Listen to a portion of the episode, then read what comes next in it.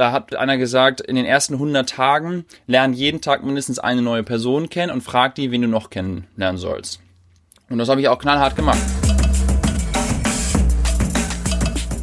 Herzlich willkommen zu einer weiteren neuen Folge unseres Podcasts Free Talent. Äh, mein heutiger Gast ist Christian Bützer. Ähm, und Christian ist äh, kein klassischer Freelancer, wenn man so will, und dennoch für mich ein extrem gutes Beispiel, wie die zukünftige Arbeitswelt ein Stück weit irgendwie aussehen kann. Er hat nicht super, nicht nur super coole Stationen irgendwie bei Adobe und jetzt bei LinkedIn in San Francisco als Festangestellter auf seinem CV, sondern ist auch äh, Mitgründer von OMR und seit kurzem auch Podcast-Host von dem Silicon Valley Update, über das wir sicherlich ähm, auch noch zu sprechen kommen. Äh, folglich also ein sehr vielseitiges und vielfältiges Arbeitsleben, äh, über das ich mich heute freue, mit Christian zu sprechen. Und darüber hinaus interessiert mich natürlich auch brennend, äh, was ihn damals bewegt hat, ich glaube, mit Adobe in die USA zu ziehen und äh, wo die, er die großen Unterschiede in der Arbeitswelt zwischen den USA und Deutschland sieht. Ähm, Christian und ich äh, kennen uns schon eine ganze Weile. Ich habe vorhin überlegt, äh, woher eigentlich. Vielleicht können wir das nochmal erörtern. Mir ist es nicht genau eingefallen. Äh, von daher freue ich mich jetzt umso mehr, dass wir es heute geschafft haben, diese Folge gemeinsam aufzunehmen. Und äh, in dem Sinne herzlich willkommen. Äh, Christian, freue mich, dass du virtuell hier bist. Ja, moin. Vielen Dank, dass ich dabei sein darf. Lass uns doch vielleicht einmal ganz kurz damit starten, dass du einmal ähm, umschreibst, äh, wo du dich gerade ähm, befindest. Ich, ich sehe dich ja auch und folge dir natürlich auch fleißig auf deinen Social Media Kanälen und äh, dein, dein aktueller Arbeitsplatz ist ja so richtig äh, Silicon Valley-like. Ähm, von daher, vielleicht magst du einmal den Hörern, die das Bild jetzt gerade ja nicht sehen können, ähm, einmal äh, erzählen, wo du gerade sitzt und warum es Silicon Valley-like ist. Ja, ähm, in der Tat habe ich mir so ein bisschen meinen eigenen Traum verwirklicht sozusagen. Also ich hatte immer schon vor, also ich wohne in San Francisco in Nui Valley, das ist so ein Stadtteil in, in der Mitte der Stadt. Und ich hatte immer schon äh, vor, irgendwie meine Garage so ein bisschen auszubauen. Und ich, ich, hatte schon immer so einen kleinen Workshop. Ich arbeite relativ viel so als Hobby mit Holz und vielen verschiedenen Tools und renoviere immer viel an meinem kleinen Häuschen herum.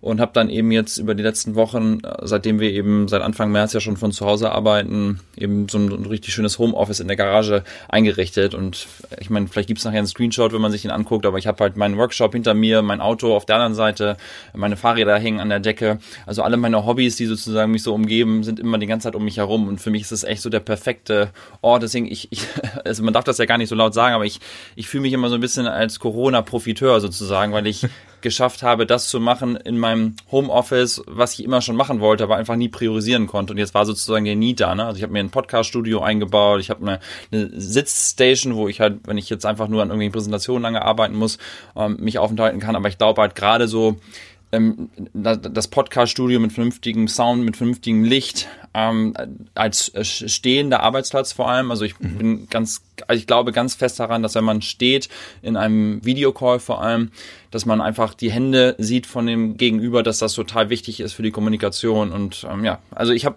mir echt hier so ein bisschen meinen Traum verwirklicht und bin total glücklich hier jeden Tag von zu Hause aus meinem eigenen Bürogebäude sozusagen. Ich habe so eine Detached äh, Garage, wie man sagt äh, mir eingerichtet und äh, bin, da, bin da sehr, sehr glücklich aktuell, ja. Ja, sehr cool. Wenn man das Bild so sieht, dann könnte man irgendwie auch denken, du bist äh, Influencer für, für Obi oder so, weil ähm, das irgendwie so die, die, die Traumwelt äh, des, glaube ich, des, des typischen Baumarktgängers irgendwie ist. Ähm, von daher äh, auf jeden Fall, wir werden auf jeden Fall einen Screenshot mit ähm, in die Notes packen, weil das ist auf jeden Fall herrlich zu sehen. Aber genau, genau äh, ganz kurz, äh, Obi, weil du das gerade sagst, ich muss einfach, ich, ich frage immer, wenn Leute bei uns neu anfangen bei LinkedIn, dann frage ich immer Home Depot oder, oder Loaves. Wir machen immer so diese Quick Answers, ne? Ja. Und für mich ist halt Home Depot ist ja auch orange, so wie Obi, also wirklich die Superior Brand, wenn es um Heimwerken geht. Also vor allem besser als Loaves, ist unfassbar der Unterschied. Das heißt, wenn da jemand dann Loaves sagt, dann ist er immer für mich gleich so, okay, der hat keine Ahnung. Ähm, Direkt schwierig. Aber ja, äh, äh, Baumärkte sind auf jeden Fall mein, mein Traumgebiet und ich wünschte, ich könnte viel mehr Zeit da verbringen. Sehr cool.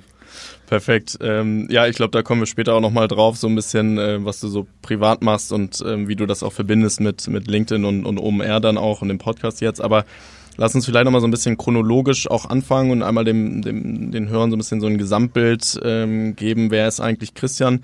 Vielleicht magst du einmal ähm, kurz erklären, ja, irgendwie, wie hast du angefangen, wie ist so deine, dein Berufsleben bisher gelaufen und vor allen Dingen, wie bist du dann ähm, in, die, in die USA gekommen und was machst du aktuell bei eigentlich bei LinkedIn?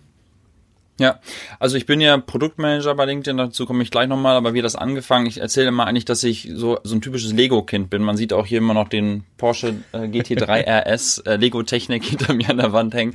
Also ich habe schon mein Leben lang irgendwie immer Sachen gebaut, ne? Also als kleines Kind mit Lego, dann habe ich irgendwie LAN-Partys gebaut in der, in der Schulzeit, Abi-Partys geschmissen, in der, in der Uni dann nachher Studientage organisiert und immer so diesen Wert vom Netzwerken irgendwie relativ schnell, also unterbewusst, ne? gar nicht so jetzt, dass ich damals gesagt habe, oh, ich muss was organisieren und deshalb habe ich dann Mehrwert XY. Das ist mir dann erst über die Jahre irgendwie bewusst geworden. Aber als ich dann nach der Uni äh, nach Hamburg kam und ähm, bei so einem Startup angefangen habe, ein amerikanisches Startup, Efficient Frontier hießen die, das war so ein Digital Marketing äh, Startup, die ähm, so große Google Spends, Facebook Spends dann später verwaltet haben. Mhm. Ähm, da äh, war ich halt praktisch im digitalen Marketing angekommen, beruflich und mir war irgendwie aus der Schulzeit und der Uni irgendwie bewusst, okay, wenn ich halt so Sachen organisiere, das ist irgendwie cool, weil dann kennt einen jeden und dann baut man sein eigenes Netzwerk besser auf.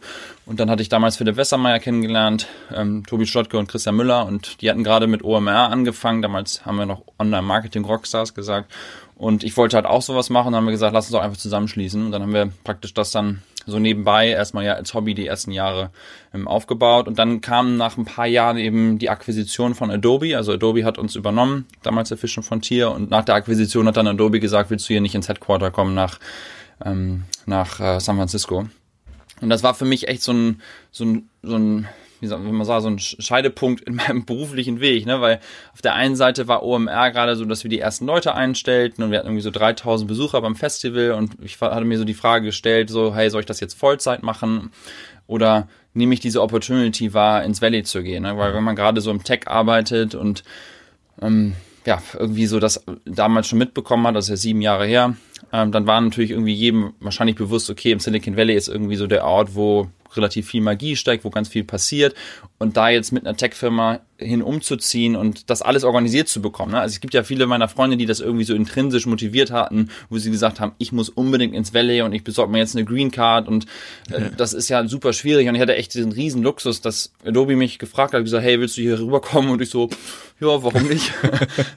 und dann äh, und dann haben die eben den den Flug äh, natürlich einmal den ganzen Umzug organisiert und dann sind wir am Flughafen angekommen, dann haben sie uns abgeholt und haben erstmal so ein Furnished Apartment bekommen und das war wirklich, also gerade im Nachhinein ein absolutes Highlight-Erlebnis eigentlich unseres Lebens, wie wir da erstmal so an die Hand genommen wurden. Ne? Weil umziehen über den Atlantik ist ja schon krass genug, aber wenn du dann einfach alles organisiert bekommst von Social Security und Wohnungssuche und also wir haben sogar eine Stadtführung gekriegt, wo ich am Anfang gedacht, das ist ja bescheuert, aber du hast ja wirklich, ja, die haben echt alles dafür getan, dass, ähm, dass man hier richtig gut ankommt und ja, und dann habe ich bei, bei Adobe noch ein paar Jahre gearbeitet und habe eben OMR dann immer in den Nacht- und Morgenstunden äh, weiter äh, noch mit vorangetrieben und dann vor ein bisschen über vier Jahren hat dann LinkedIn an die Tür ge geklopft, auf LinkedIn und hat gesagt, hey, du bist doch Deutscher, du bist Produktmanager, äh, wir wollen da was in Deutschland machen, produkttechnisch, mhm. hast du nicht Bock, das äh, zu machen? Und dann bin ich eben gewechselt. Das war aber auch dann wieder so der nächste Inflection-Punkt. Ne? Da war wieder so die Frage, gehe ich zurück nach Deutschland, weil dann war zu dem Zeitpunkt hatte OMR, ich glaube so 16.000 Besucher, wir hatten mittlerweile ein, ein größeres Büro, hatten irgendwie 30 Leute, glaube ich, im Team. Und auch da habe ich wieder gedacht, okay, gehst du jetzt zurück und machst OMR Vollzeit, verlässt aber eben das Valley oder sagst du, okay, hey, ich will diese Tech-World nochmal mitnehmen, ich will nochmal die Opportunity sehen, weil wenn mich Leute mal fragen, was sind so die großen Vorteile, wenn man hier im, im Valley lebt, eins davon ist eben vor allem der berufliche Zugang zu krassen Möglichkeiten. Ne? Also ich arbeite ja, wie gesagt, bei, bei LinkedIn jetzt seit einem Jahr äh, für, bin ich an InMail und äh, Premium-Features äh, innerhalb von Messaging eben äh, äh, dran und ich berühre halt Millionen von Menschen mit dem, was ich mache. Ne? Also ich meine, wir haben irgendwie 700 Millionen Mitglieder und diese 700 Millionen Mitglieder nutzen halt Produkte, an denen ich arbeite und diesen Einfluss sozusagen ha zu haben und da mitzumachen, das ist halt eine, eine total coole Opportunity, so dass ich mich dann wieder damals eben gegen OMR für das weitere Leben im Valley entschieden habe. Und mittlerweile sind wir hier echt ja seit sieben Jahren und relativ gefestigt. Und ich sehe mich auch eher meinen weiteren Lebensweg hier auf dieser Seite des Teiches erstmal zu bestreiten. Trotz natürlich der politischen Situation und so weiter. Ich denke, da müssen wir jetzt nicht groß im Detail drüber sprechen, dass jedem bewusst, wie crazy das ist. Aber ich sage mal, ich lebe nicht in den USA, ich lebe in San Francisco. Hier ist, das, hier ist alles auch einigermaßen äh, in Ordnung. Aber ja, wir sind äh, sehr, sehr glücklich und mittlerweile eben Kind und äh, Frau habe ich ja damals schon, also meine Frau äh, habe ich aus Deutschland ja schon mitgebracht sozusagen und ja, Hauskind-Auto äh, äh sozusagen. Den, kleinen, den kleinen amerikanischen Traum sozusagen. Also uns geht's ganz gut hier. Sehr cool. Äh, du hast ja schon gesagt, du arbeitest im, im Product-Team oder im Produktseitig. Ähm, gibt es so, sag ich mal, gerade wenn du, wo du gesagt hast, du bist so der Bastler, gibt es so ähm, Sachen, wo du dann auch sagst, dass, dass du vielleicht nicht alles umsetzen kannst, so in dieser, in dieser großen Matrix, in der man dann letztendlich in dem großen Umfeld, dem man letztendlich dann auch ist und wie geht ihr da so ran, auch so produktstrategieseitig? Also ähm, was sind so die nächsten Sachen? Wie, wie plant ihr? Weil ich stelle mir das, ja, du hast jetzt gesagt In-Mail und Premium, das ist ja ein sehr, sehr spezialisiertes Segment dann auch in dem Riesenkosmos LinkedIn. Wie, wie geht ihr da vor? Ja, das ist natürlich die große Herausforderung. Ne? Wenn du jetzt im kleinen Startup bist, dann kannst du da wahrscheinlich mehr entscheiden und kannst schneller agieren. Ähm, wir haben über 200 Produktmanager bei LinkedIn, die eben irgendeinen Teil des Produktes eben ja, verantworten. Ne? Also wie gesagt, für mich ist es eben In-Mail und ich sage dann immer so, hinter jeder Opportunity steht eine In-Mail, weil das ist so ein bisschen der Kern von LinkedIn ja, dass man sich irgendwann miteinander Nachrichten, dass man irgendwann eine Nachricht miteinander mhm. schreibt, um, um sich eben ähm, ja, über eine neue Job-Opportunity zu unterhalten oder über einen Podcast-Gast zu finden oder was auch immer es eben ist. Und wir haben da natürlich so gewisse Prozesse, also das, das klingt wahrscheinlich jetzt für den Außenstehenden erstmal so, oh mein Gott, da ist ja ein Riesenprozess hinter. In, in der Tat haben wir, wir nennen das Dependent-Prozess, also diese Depend-In, wir machen immer so das In von LinkedIn überall mit rein, ähm, wo man dann praktisch jedes Quartal eben, wenn man andere Produkte anfasst, denen sozusagen sagt, hey, das möchte ich gerne machen, das müsst ihr supporten. Und dann muss man da so ein bisschen eben die Leute davon überzeugen, dass das halt Sinn macht. Und natürlich gibt es eine übergeordnete Strategie. Ne? Also wir mhm. folgen, wir sagen immer Create Economic Opportunity for every member of the global workforce. Also wir wollen halt den Menschen helfen, sich miteinander zu vernetzen und eben beruflich äh, voranzukommen. Und dann äh, hat eben jedes Team irgendwelche Subziele, die sie irgendwie verfolgen. Und dann musst du eben, also ich will nicht sagen, du lobbyst, ne? Also, aber in gewisser Weise ist es ja schon so, dass du eben erstmal deine Ideen so ein bisschen pitcht und relativ früh die Leute mit einbeziehst und denen erzählst. Und am Ende des Tages geht es ja immer um Storytelling. Ähm, meines Erachtens sowieso das wichtigste Skillset überhaupt, gerade in dieser Welt, wo man jetzt auch noch irgendwo anders ist äh, und nicht mit den Leuten in einem Raum sitzt, aber dass man halt irgendwie den Leuten versucht zu erklären, warum man das gerne möchte und die Leute einfach begeistert und mitzieht und dann eben den Support dafür, bekommt. Und ja, das klingt wahrscheinlich relativ krass, weil du hast halt dann eben hunderte von diesen Tickets, die dann natürlich zentral irgendwie verwaltet werden, aber da gibt's dann halt auch in so einem großen Laden relativ viel Hilfe. Ähm, also gibt's dann halt Teams, die nichts anderes machen, als diese Prozesse zu organisieren. Mhm. Und darüber können wir dann schon recht innovativ arbeiten. Ne? Also ähm, das kriegt vielleicht der, der normale Nutzer dann gar nicht so viel mit, wie viele neue Sachen da jeden, jede Woche irgendwie dazukommen. Aber wenn du mal so guckst, wie sah LinkedIn vor einem Jahr aus und was gibt's heute, also ich sage nur mal so Sachen wie Live-Video und Newsletter und jetzt kommen Stories. In Deutschland sind wir noch nicht live, aber es kommt auch in kürzer. Also es sind einfach ganz viele neue Sachen, die ständig kommen und das funktioniert halt äh, deshalb, weil das dann schon irgendwie in so einem großen Konzern vernünftig gemanagt wird. Ne? Aber der, wenn da jemand Interesse hat, nochmal genau an dem Prozess, kann ich auch nochmal äh, separat mit den Leuten darüber sprechen, weil das vielleicht dann für den einen oder anderen dann doch irgendwie ein bisschen zu langweilig ist. Aber wir sind da schon recht innovativ, muss ich sagen. Und ich bin ja. echt begeistert, wie viel Kraft da so aus dem Unternehmen herauskommt. Mhm. Spannend. Du hast eben einen äh, ganz spannenden Punkt gesagt, nämlich äh, so ein bisschen Lobbyarbeit, Netzwerk innerhalb von LinkedIn. Also äh, LinkedIn ist ja ein Netzwerk per se und was ich mich auch gefragt habe, ist, ähm, wenn man so ja, neu in die USA kommt, du hast vorhin gesagt, irgendwie die Entscheidung, soll ich da jetzt rübergehen, umziehen, neuer Kontinent, ist ja eigentlich so ein Stück weit auch irgendwie so ein Kaltstart. Ja, das heißt, man, du fängst irgendwie damals ja noch bei Adobe, aber du fängst irgendwo an und kennst ja eigentlich erstmal sehr, sehr wenig Leute. Ähm, kannst du so ein bisschen aus deiner Erfahrung auch ähm, erzählen, inwiefern so auch dieser Netzwerkcharakter im Silicon Valley auch einfach besonders ist und wie wichtig Netzwerk wirklich ist? Ja, ich glaube gar nicht, dass das jetzt im Valley anders ist als in Hamburg oder Berlin oder München oder Nürnberg oder wo auch immer. Ähm, äh, ich habe damals mal nach der Uni ganz kurz bei einem lokalen Fernsehsender gearbeitet. Ich weiß nicht, für die Kölner und Düsseldorfer unter den Hörern, die äh, kennen vielleicht noch Center TV. Ich war damals für den CEO ähm, Assistent der Geschäftsführung äh, für, für eine Zeit lang und der Chefredaktor, viele Grüße, Stefan Born damals, der hat mir mal ganz am Anfang, am ersten Tag der Einführung gesagt, Christian, ich gebe dir einen Tipp. Jeden, den du jemals triffst, im beruflichen Kontext, sammeln dessen Visitenkarte ein und speichern dir die in deinem Rolodex. Also damals gab es noch kein LinkedIn ähm, und äh, oder es gab es vielleicht schon, aber damals haben wir das irgendwie nicht oder war ich da auf jeden Fall noch nicht angemeldet. Ähm, Und das war für mich irgendwie so ein Moment, wo ich sagte, ja klar, klar, wenn man jemanden trifft, den, die Kontaktdaten erstmal zu haben, das irgendwie abzuspeichern, macht total Sinn, weil dann kann ich darauf irgendwie wieder zurückgreifen. Und dieses, ich meine, das Kaltstand in, in gewisser Weise gibt's ja gar nicht. Die Welt ist irgendwie doch ein kleiner Ort. Also wenn man irgendwie irgendwo studiert hat oder eine Ausbildung gemacht hat und man kennt ein paar Leute, meistens kennt man ja über irgendeine Ecke immer irgendjemanden. Ich weiß noch damals, als wir hergezogen sind, wie viele Leute uns dann geschrieben haben, hey, du musst unbedingt den kennenlernen, weil der äh, ist auch gerade dahin gezogen und so entstehen ja immer Netzwerke, dass du halt über irgendjemand anderes dann irgendjemand kennst. Da gibt's ja auch diese Studie, ne, dass man, ich glaube, ich über irgendwie drei Ecken oder vier Ecken oder was mit jedem Menschen auf der Welt mehr oder weniger irgendwie vernetzen kann, theoretisch. Ja. Ähm, und wenn du das jetzt auf die, sag mal, berufliche Welt, in der wir jetzt leben, also ich meine die Tech World, da ist es wahrscheinlich irgendwie wirklich bis zum dritten Kontakt und du bist irgendwie bei bei jedem angekommen, mehr oder weniger. Mhm. Ähm, was was dann vielleicht noch ähm, äh, geholfen hat, dass man also ich glaube, Extroverts haben es wahrscheinlich etwas einfacher auf dieser Welt, gerade in dem Bereich, als wenn man jetzt sehr eben in sich gezogen ist und nicht gerne auf Events geht und nicht auf gerne auf Netzwerkveranstaltungen geht. Und da habe ich es vielleicht dann persönlich ein bisschen einfacher, dass man dann schnell Leute irgendwie kennenlernt. Ähm, ich merke aber einfach, dass das ich, ich also zum Beispiel ein Tipp, wenn man irgendwo neu anfängt, das habe ich irgendwo mal gelesen das habe ich bei LinkedIn damals so gemacht, weil ich kam ja dann in diese riesen LinkedIn-Welt und damals waren wir irgendwie 8000 Mitarbeiter, heute sind es glaube ich so ungefähr 15, 16.000, ich weiß nicht ganz genau. Aber da hat ähm, hat einer gesagt, in den ersten 100 Tagen lern jeden Tag mindestens eine neue Person kennen und frag die, wen du noch kennenlernen sollst. Mhm. Und das habe ich auch knallhart gemacht. Ne? Jeden Tag bin ich irgendwo in der, in der Küche oder wo auch immer, wo ich die Leute gesehen habe, habe ich die angesprochen und so, hey, ich bin neu hier, ich bin Christian, ich mache das und das. Und dann habe hab ich mit denen nur kurz geschnackt und dann kannten die mich immerhin schon mal. Und dann habe ich die auch immer gefragt, hey, wen soll ich denn unbedingt treffen in dieser Firma? Was, und, und so kamen dann bestimmte Namen immer wieder und dann habe ich die halt angeschrieben und dann habe ich die getroffen.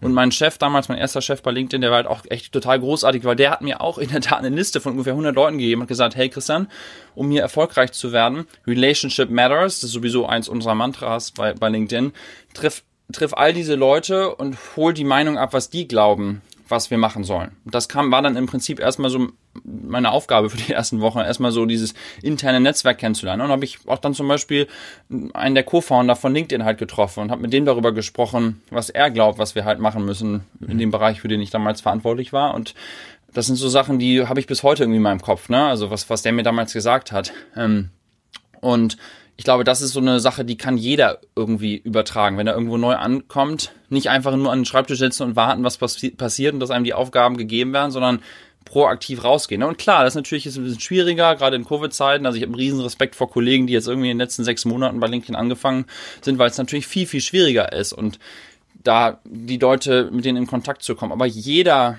also die meisten Menschen jedenfalls, sind ja offen für so ein kurzes Gespräch. Ne? Man hat ja nicht immer nur Lust, nur über Business zu sprechen, sondern man will ja auch irgendwie den persönlichen Austausch haben, man will über persönliche Dinge irgendwie miteinander sprechen, sich kennenzulernen und nur dann kann man halt meines Erachtens auch erfolgreich sein, wenn man die Person hinter dem, dem Gegenüber halt wirklich kennenlernt. Mhm.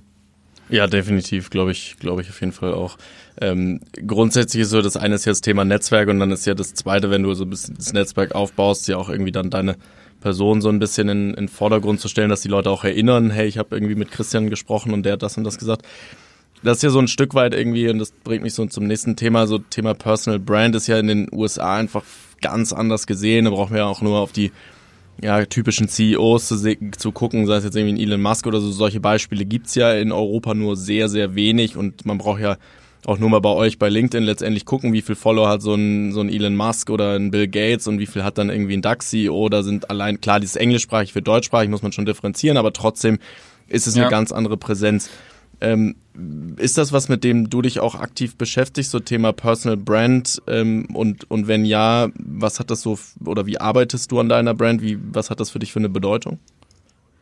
Äh, absolut. Also ich glaube, das sind Riesenvorbilder, die man sich da angucken kann. Und natürlich hat man als Gründer von einem Unternehmen viel, viel mehr Freiheiten sozusagen. Ne? Also hier, ich, also ich agiere nicht anders, als wenn ich jetzt irgendwo, wahrscheinlich irgendwo angestellt wär, wäre, aber natürlich muss man immer so ein bisschen vor sich sehen, was ist die persönliche Meinung, was ist die Meinung von dem Unternehmen, für das man arbeitet. Prinzipiell aber hast du, hast du total recht, in den USA ist dieses sich präsentieren, über seinen Erfolg zu sprechen, viel angesehener wahrscheinlich oder viel akzeptierter oder auch erwarteter. Ne? Also wenn du einfach nur irgendwo Leute auf dem Parkplatz triffst, regelrecht, geht's ja immer dran, so, so what are you doing? Ist nicht so, oder dieses How are you ist das erste, aber dann what are you doing ist gleich direkt so, okay, was ist dein Beruf? Ne? Wohingegen ja. in Deutschland wahrscheinlich das dann erstmal so, oh, da ging es wieder nur um Business. Aber das ist schon irgendwie ein, ein riesengroßer Unterschied. Ja. Und wie, wie mache ich das persönlich? Also in der Tat denke ich natürlich viel darüber nach, ne? Und überlege halt, gerade weil ich ja nun auch einen eigenen Podcast mittlerweile mache und äh, darüber natürlich dann versuche, auch Reichweite zu generieren, wie kann ich mich da eben präsentieren, dass man auch die Leute natürlich nicht nervt, ne? Also ich will jetzt auch nicht meine Follower irgendwie da bombardieren und nicht jeder ist ja an dem Content interessiert und gerade für mich, also mein Podcast ist in deutscher Sprache, aber mein Netzwerk ist halt grö größtenteils in den USA mittlerweile oder zum, zum großen Teil. Und da ist natürlich die Frage, wie macht man das dann, ne? Und wie, wie präsentiert man sich da? Ähm, ich glaube halt, wenn man einfach authentisch ist und wenn man irgendwie einfach irgendwie nette Stories erzählt, das ist ja immer dieses Thema, ne? Bin ich jetzt derjenige, der nur sagt, hier ist mein neues White Paper und hier ist irgendwie, ich will was verkaufen. Das sind ja auch die, diese typischen Geschichten, die halt häufig dann passieren. Ne? Man nimmt irgendeine Kontaktanfrage an von jemandem, den man vielleicht mal irgendwo kennengelernt hat und dann direkt kommt irgendwie, und wir haben hier unsere Freelancer in so Sofia und in sonst wo und ähm, ja. Ich meine, das ist ja total verständlich, dass Leute auch versuchen, ihre Services zu verkaufen. Aber ich sage dann immer so, Message is a date, Connection is the marriage.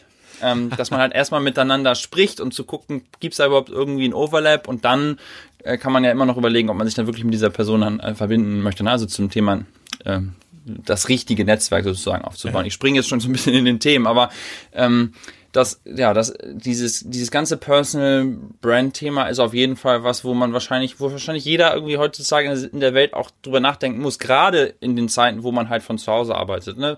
Das ist auch wieder zurückgehend zu dem Setup, ne.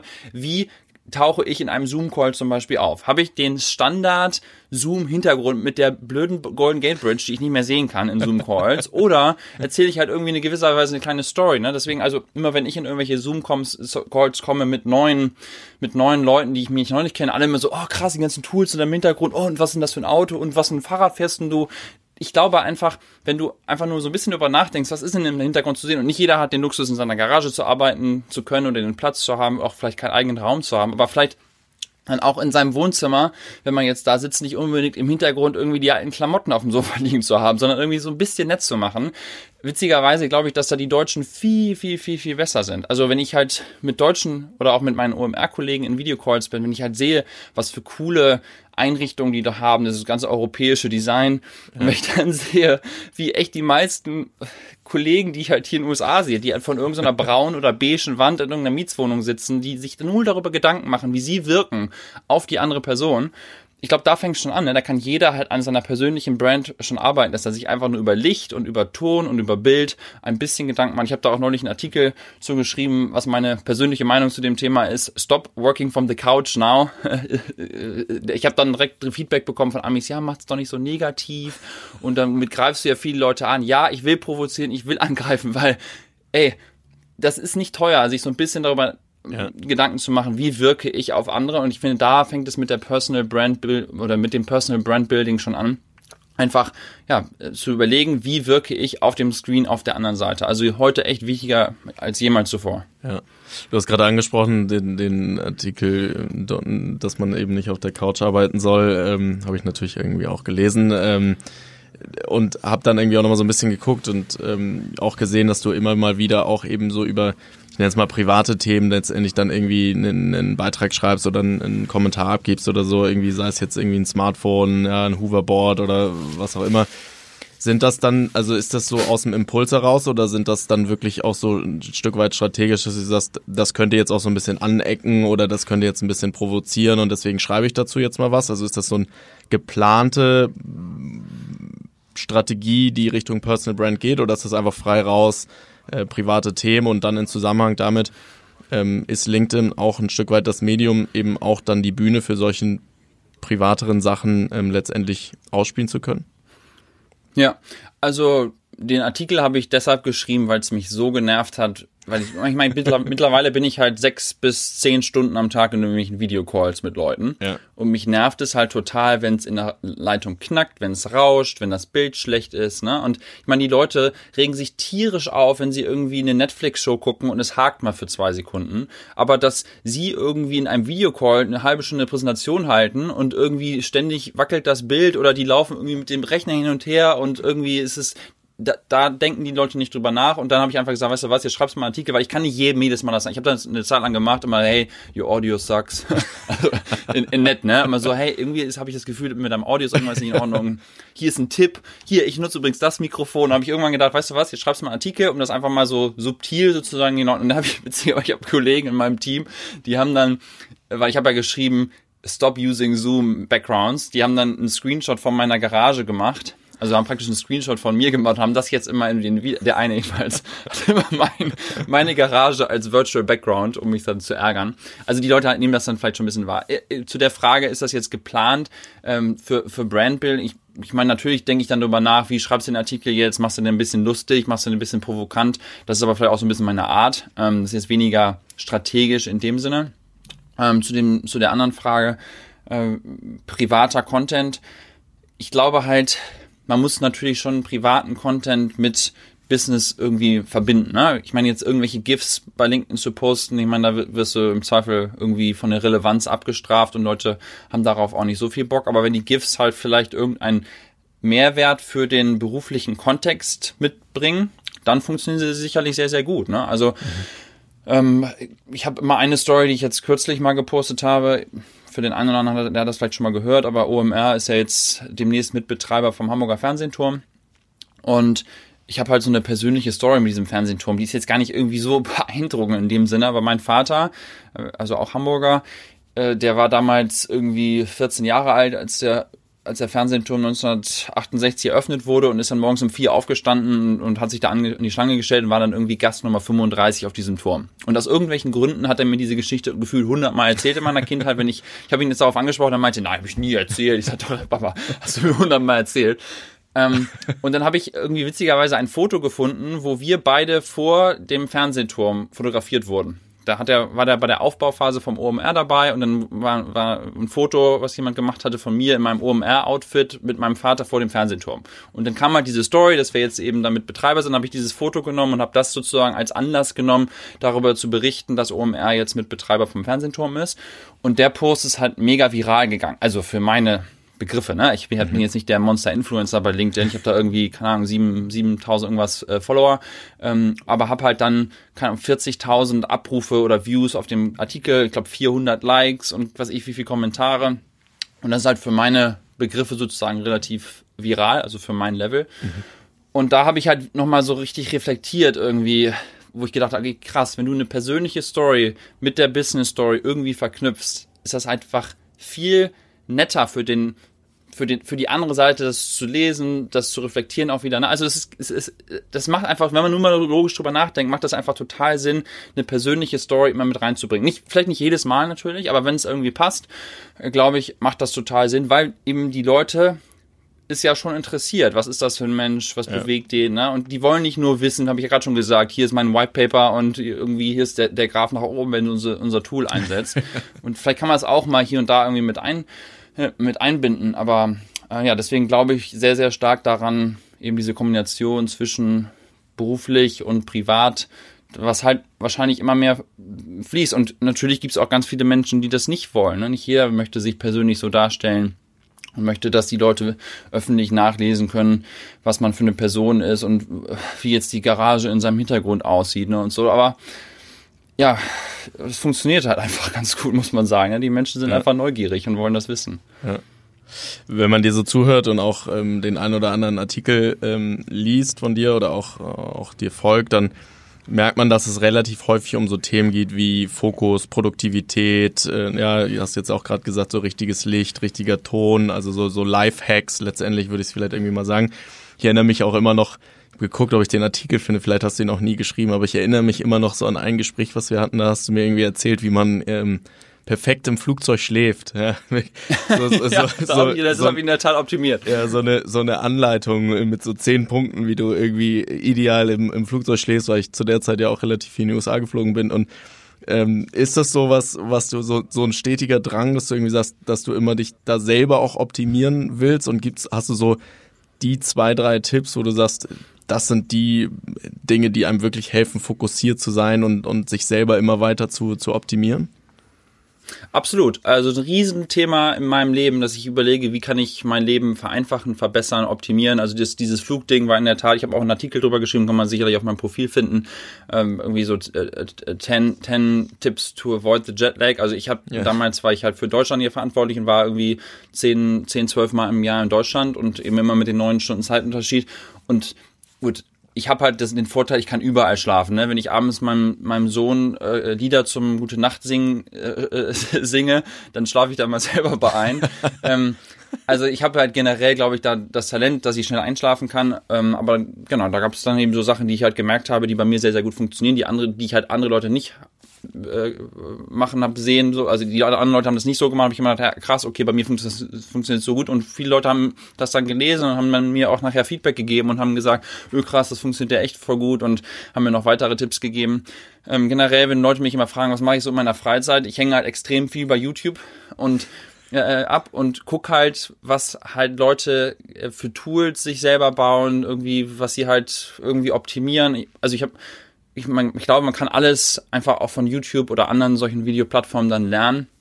Ähm, ich ich habe in meinem Haus einen Raum angebaut und ein Fundament gegossen und irgendwie Fußbodenheizung und geframed und Dach geschingelt und was man halt so macht. Und das kannst du alles bei YouTube einfach lernen. Krass. Und ich bin halt ein totaler Freund davon, irgendwie Sachen zu verbessern und dann auch Perfektion sozusagen anzustreben. Also ich habe mir jetzt kürzlich in, in der Covid-Zeit eine, eine Espresso-Maschine gekauft und habe halt auch da eben überlegt, okay, was ist jetzt die beste Maschine? Aber das, das macht ja wahrscheinlich jeder, sich irgendwie so überlegt und Research betreibt. Aber das ist auf jeden Fall ein großer, großer Teil in meinem Leben, ähm, sich damit zu befassen und dann halt auch wirklich gut in dem in dem Bereich zu werden. Ähm, ich habe dann so ein bisschen das Problem, dass ich extrem viele Hobbys habe und äh, dann äh, ja natürlich immer die Zeit ein bisschen davon äh, davon läuft. Aber ja, auf jeden Fall äh, macht das mir sehr sehr viel Spaß. Auch diese ganzen diese ganzen Lifehacks, ne? Wie wie falte ich meine Wäsche und wie ähm, wie, wie organisiere ich die gefaltete Wäsche in meinem Schrank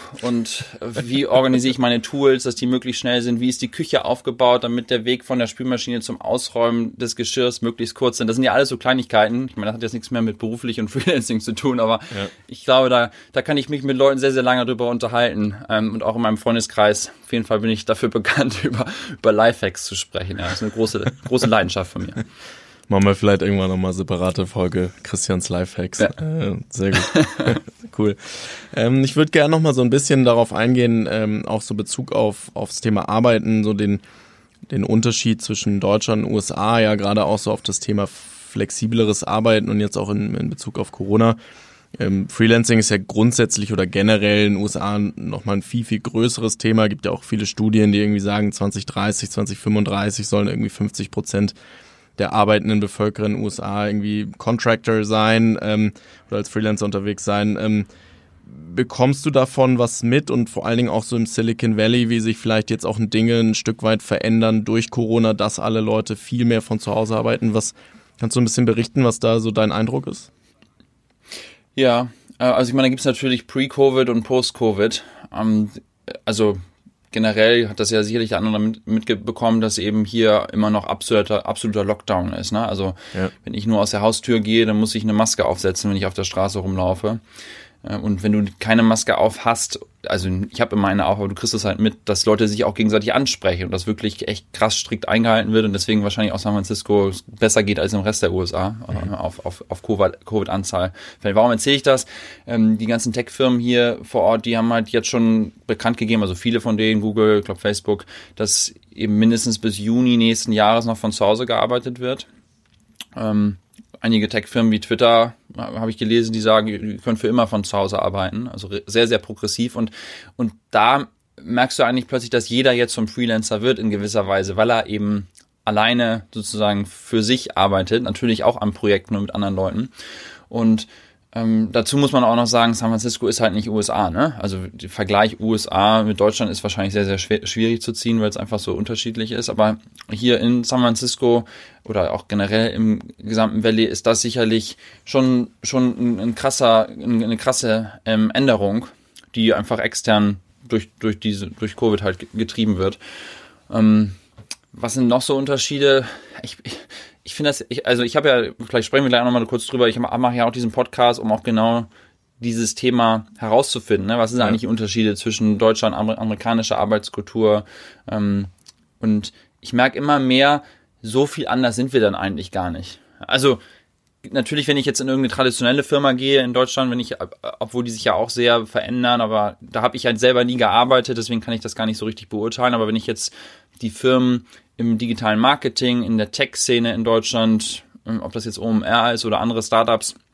Und ob ich, wenn ich jetzt mit vergleiche mit den Startups hier, der Unterschied ist da nicht so groß. Ne? Also von der, von der Kultur, von, von der, von der Arbeitsweise, wie die Leute Gas geben, da habe ich sogar eher das Gefühl, dass in Deutschland dann noch viel mehr Gas mhm. gegeben wird und die Leute noch viel fokussierter und konzentrierter arbeiten und vielleicht ein anderes Fleißlevel äh, in, in gewisser Weise haben.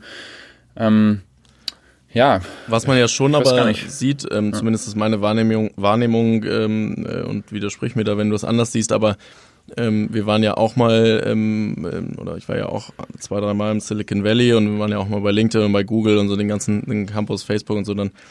Und äh, es ist ja schon sehr viel auch Office-zentriert gewesen. Ja, du hast da, ich erinnere noch, ich war irgendwie bei euch in der Kantine und dachte, ich bin im Fünf-Sterne-Hotel, weil du irgendwie ja, 27 verschiedene Auswahlmöglichkeiten an Essen hattest, sondern habe ich irgendwie bei Google jemanden getroffen, habe ihn gefragt, warum er zu Google gewechselt ist, von Facebook, glaube ich, und so. Und der meinte irgendwie, yeah, they have the better food. Und ich war so, mm, okay, spannend, ja. dass das ein Wechselgrund ja, wenn ist. Mich, wenn, ähm, wenn, wenn, mich Leute fragen, was ich vermisse in der Covid-Zeit, dann ist das in der Tat. Ne? Ich habe ich hab irgendwie vier Kilo abgenommen, nur weil ich halt, also ich meine, ich mache noch deutlich mehr Sport als vorher, aber ich, ich esse halt einfach nicht mehr bei uns im, im Restaurant. Also wenn du unseren Chefs da sagst, Kantine, dann nein, das ist ein Restaurant. Also wirklich ja, es ist auch wirklich ein Restaurant, wie, ja. Ja, also ich habe, bin ich unfassbar dankbar jeden Tag immer gewesen, wenn ich da das Essen halt, also dieses, dieses generell irgendwo hinzugehen, nicht auf die Karte gucken zu müssen, sondern einfach rumzugehen und zu gucken, was, was möchte ich denn heute essen? Nur von der Optik. Ich habe nie das Menü mir angeguckt, aber das ist der größte Luxus für mich generell. Ich finde auch generell nichts schöner, als wenn ich mit Freunden essen gehe und die bestellen für mich Essen und ich werde überrascht. Also es ist für mich irgendwie so jeden Tag dieses Gefühl, irgendjemand hat für mich gekocht und ich kann mir jetzt aussuchen, was ich davon möchte, was mir was am besten aussieht. Ähm, das ist natürlich schon anders, ne? Also der, der, der Fokus darauf, diese ganzen Perks, die, die alle kommen, genau, da kann man natürlich drüber sprechen. Das ist natürlich aktuell in der Phase nicht, nicht so der Fall, aber ähm, ja, generell Perks, wie beteilige ich die Mitarbeiter, was gibt's für Bonusprogramme?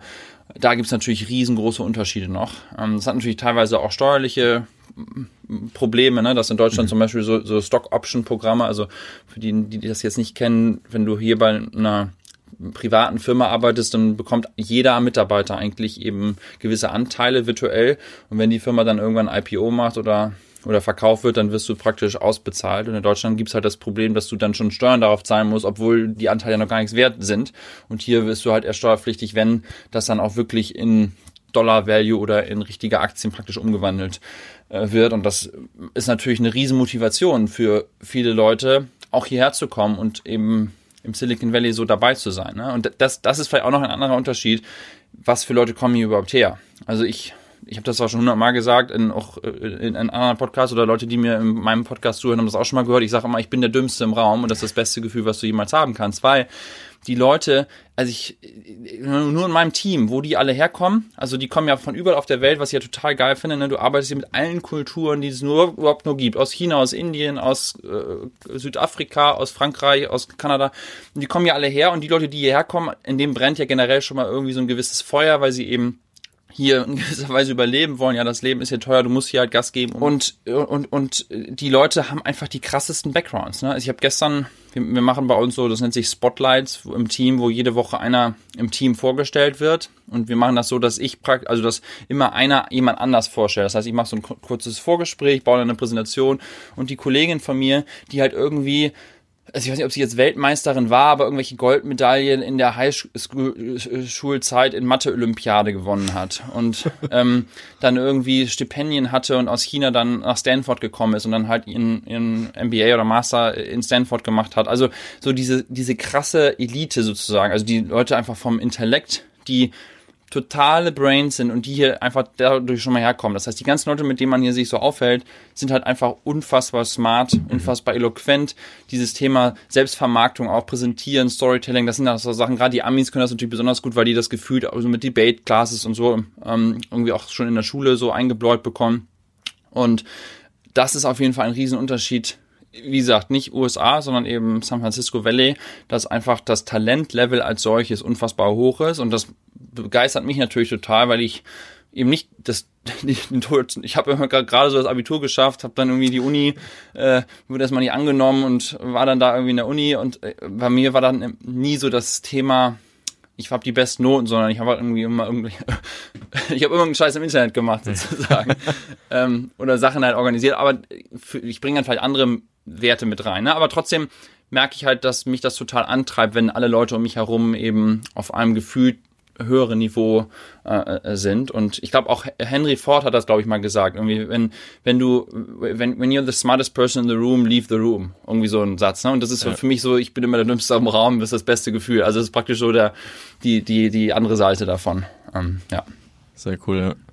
Äh, du hast ja gerade auch schon gesagt, ähm, von daher gute, gute Überleitung zu deinem, zu deinem Podcast. Ähm, lass uns da auf jeden Fall auch noch kurz drüber sprechen, weil ähm, ich glaube, das ist ein ganz entscheidender Punkt. Also wenn man auch die Folgen hört, finde ich, ähm, und gleich kannst du ja vielleicht noch mal kurz ein bisschen was zu erzählen, was auch dein Gedanke hinter dem Podcast ist, aber es ist einfach wahnsinnig spannend auch zu verfolgen, weil die Leute einfach eine unfassbare ähm, Geschichte haben. Also ich habe mal für mich selber auch, ich glaube, du hast jetzt sieben Folgen oder so und habe alle sieben gehört für mich selber mal so versucht zu identifizieren, was jetzt für mich so die Story, ähm, nach der ich dich heute fragen könnte, was, wie, was ist für dich so die krasseste Story bisher? Und ich könnte es gar nicht beantworten, weil es halt alles krass ist eigentlich. Also alles inspirierend, alles coole Leute und äh, von daher vielleicht magst du einfach noch ein bisschen erzählen, was so der Gedanke dahinter war. Wir hatten ja vorher auch ein paar Mal da schon drüber gesprochen, dass es ja so viele coole Leute da irgendwie auch gibt und der Grundgedanke ist ja ein bisschen ähnlich wie bei mir, dass man eben ähm, solchen Leuten auch ein bisschen äh, die Bühne gibt und dann eben das nach, nach Deutschland trägt und eben zeigt, was sind da eigentlich für smarte Leute unterwegs. Weil ehrlich gesagt, viele von denen kennt man jetzt in Deutschland gar nicht. Wenn man dann deren Geschichte hört, denkt man, wow, ja, echt krass. Ähm, Vielleicht magst du da einfach ein bisschen kurz ja. erzählen, was so dein Gedanke da ist. Also erstmal, äh, du hast mich total inspiriert, überhaupt den Podcast zu starten. Insofern erstmal da vielen Dank. Sehr gut. Ähm, äh, also genau, du hast es schon gesagt. Also ich interview halt andere Deutsche, die hier im Valley irgendwie eine coole Karriere gemacht haben oder sind dabei auf dem Weg. Und ich habe eigentlich gedacht, ich interview einfach so Leute, ne, die man halt so andere deutsche Freunde erstmal mit denen man anfängt. Und dann war wieder dieses typische Netzwerkding. Ich habe den einen interviewt und der sagt dann, oh, du musst unbedingt den interviewen. Der ist einfach, ich bin überhaupt gar nichts. Der ist so krass. und und dann interviewst du den und dann sagt der, oh, du musst unbedingt den kennenlernen. Und so äh, kam in der Tat, ich habe so eine, am Anfang habe ich mir so eine Liste gemacht mit irgendwie so den zehn Leuten oder 20 Leute, die ich unbedingt erstmal in den ersten Folgen dabei haben möchte. Von diesen 20 Leuten habe ich gerade mal zwei interviewt bisher, weil alles andere irgendwie dann direkt so über, also ich weiß gar nicht, mit wem ich als nächstes weitermachen soll, weil, wie gesagt, das Talent halt einfach irgendwie da ist. Ja. Und ähm, ja, von diesen Leuten hat man in der Tat halt die von den meisten wenig bisher gehört. Also viele von den Folgen wenn man deren Namen googelt, gibt's halt einfach gerade vor allem in Deutsch fast noch gar nichts. Da ist halt vielleicht wieder dieses deutsche Ding so ein bisschen, ne? dass man das nicht so nach außen trägt, dass man die Geschichte nicht so erzählt. Aber das sind halt Stories, die sind es total wert, sie zu erzählen. Und mir macht das unfassbar viel Spaß, mit den Menschen so in den Kontakt zu kommen, weil dieses Gespräch in so einem Podcast ist halt ein anderes, als wenn ich jetzt irgendwo sag mal, äh, auf, einer, auf einem Networking-Event irgendwie mal treffe. Ne? Auf so einem Networking-Event, das ist immer so ein bisschen oberflächlich, fünf Minuten mal kurz so, ja, hier Haus, mein, mein Haus, mein Auto, mein Boot, keiner of. Also so eine kurze oberflächliche Diskussion. Aber wenn du halt in so einem Podcast-Interview bist, dann kannst du halt mal so richtig tief in irgendein so Thema vor, vorgreifen. Und das ist für mich eigentlich die größte Motivation an den Dingen, dass ich selber da echt den Zugang habe, mit diesen Leuten praktisch mein eigenes persönliches Netzwerk hm, ausbauen kann und dass dann dabei noch cooler Content herauskommt, den man dann auch noch anderen Menschen zur Verfügung stellen kann, ist eigentlich noch umso besser. Ähm, aber ja, das äh, ist auf jeden Fall äh, jetzt mein neues, äh, mein neuestes Hobby, äh, das OMR Silicon Valley Update. Alle zwei Wochen äh, immer eine Folge. Ähm, aber ja, das äh, äh, ja, äh, finde ich klasse, dass es dir auch gefällt. Also da, daran arbeite ich, die Leute zu inspirieren. Äh, auf jeden Fall ähm, kann ich an dieser Stelle auch nur nochmal empfehlen, äh, auch, auch reinzuhören. Echt coole, coole Gäste, coole Folgen. Ähm, sehr, sehr spannend auf jeden Fall. Äh, was mich so ein bisschen zu dem, zu dem letzten Punkt auch bringt, ja, wenn man jetzt irgendwie so hört, was du alles machst, irgendwie, ja, baust den eigenen ja, nebenan in deinem Haus eigentlich nochmal gefühlt ein eigenes Haus nebenan, irgendwie baust deine Garage zum, zum Homeoffice um, macht Podcast, äh, machst nebenbei ja auch noch das ganze OMR-Thema generell so. Ich äh, sehe auch immer noch so dieses Bild, dieses Jahr ja leider nicht, aber wie du mit dem Scooter über die, durch die Messehalle äh, jagst und irgendwelche äh, Dinge organisierst ähm, und äh, nebenher in Anführungsstrichen hast du ja auch noch mal eben Vollzeitjob bei LinkedIn. Ähm, da stellt sich bei mir so ein bisschen die Frage, wie organisierst du das alles und vereinbarst das alles, dass das zeitlich, aber auch organisationstechnisch irgendwie irgendwie hinhaut, ja, weil es sind ja schon sehr viele unterschiedliche Themen auch. Ja, ähm, also klar, man würde immer sagen, fokussiere dich auf eine Sache und wird, da richtig gut drin. Ähm, für mich ist es halt, dass zu bestimmten Zeiten des Tages ich mich halt auf bestimmte Sachen fokussiere und das halt relativ klar für mich so definiert ist. Ne? Also wenn ich halt morgens aufstehe, dann kümmere ich mich, oder beziehungsweise mein Sohn wacht auf und definiert, wann der Tag losgeht und die ersten zwei Stunden ist halt Family Life. Und dann ähm, habe ich meistens eben eine Stunde, wo ich erstmal OMR-Themen abarbeiten kann oder eben private Geschichten und dann fange ich halt wie wahrscheinlich die meisten um neun Uhr irgendwie an zu arbeiten für, äh, für LinkedIn.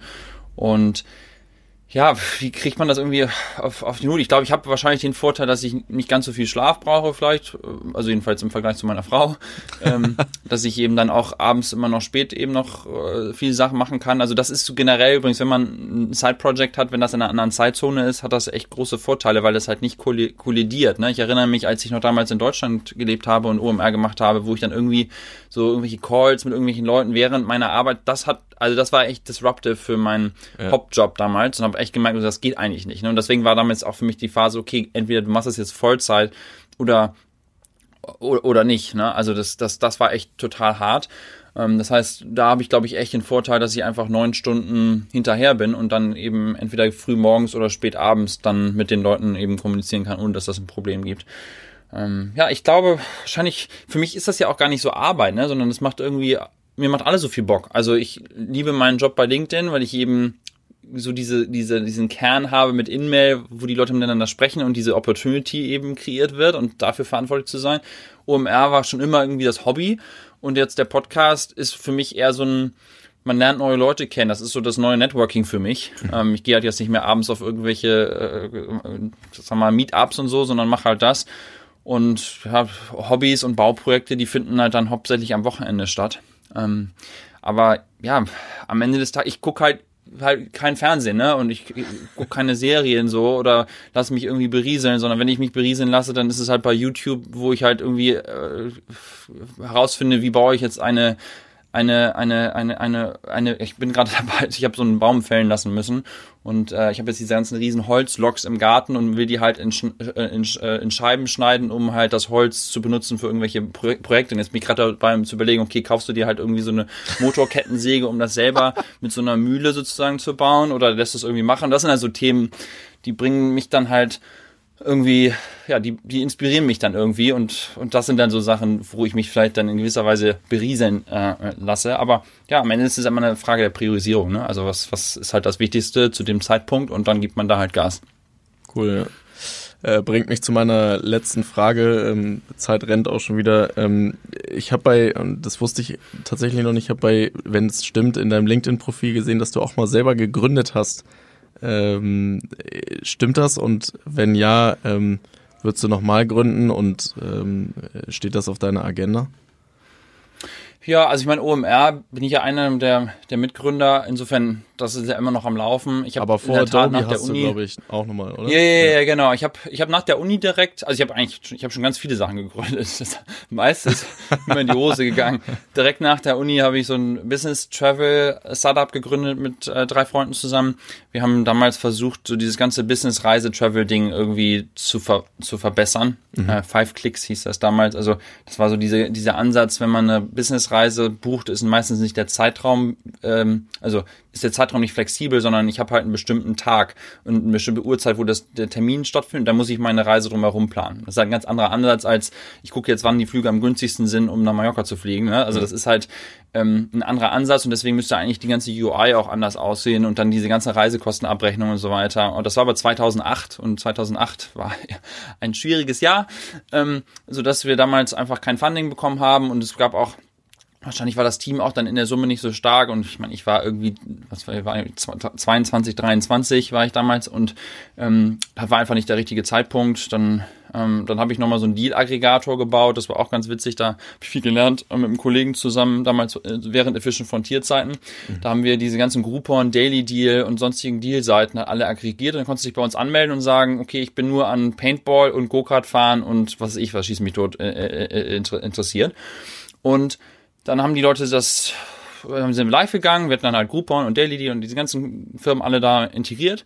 Und nach einer Woche hatten wir da mehrere tausend Sign-ups und dann haben uns direkt Groupon und alle diese Programme, das Affiliate-Programm abgeschaltet, weil die gesagt haben, jeder, der sich bei euch anmeldet, meldet sich bei uns vom Newsletter ab. Und so wir so, ja, das ist ja auch die Intention, weil eure Newsletter sind scheiße.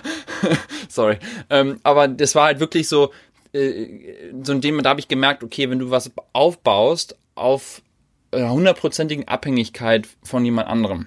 Ne? Also dieser Aggregator, der nur darauf basiert, ja. dass jemand anderes die Goodwill, den Zugang zu deren API und so weiter. Und dann können die das cutten von einem Tag auf den anderen war das Ding halt tot und wir haben dann noch versucht, die Technologie irgendwie zu verticken, war jetzt auch nicht so sophisticated, aber das hat dann nicht geklappt und dann hatten wir halt, oder ich hatte dann auch vor allem mit OMR dann andere andere Themen. Äh, aber dann, um deine Frage zu beantworten, ich schweife hier schon wieder weit aus, aber äh, will ich nochmal was eigenes starten?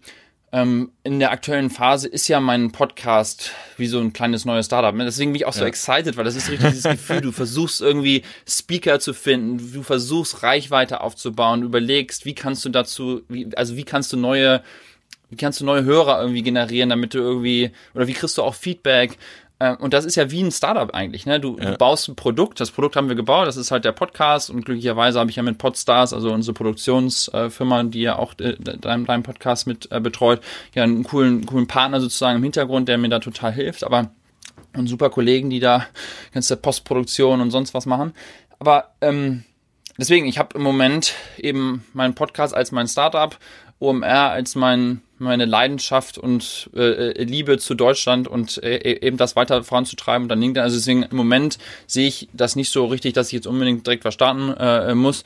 Aber ich schließe das nie aus. Ne? Also wenn man irgendwie die richtigen Leute trifft und die richtige Idee hat, vielleicht nehme ich auch irgendwann mal ähm, noch mal so ein Jahr halt komplett raus. Das sind ja viele Leute, die dann mal sagen, hey, mal so ein komplettes Jahr irgendwie nur um die Welt reisen, wenn mein Sohn ein bisschen älter ist und also wenn mich die Leute nach dem Traum fragen, dann sage ich immer, ich hätte gerne so, ein, so einen G-Wagon, also so eine, so eine G-Klasse und dann würde ich gerne damit irgendwie einmal nach Patagonien und zurückfahren.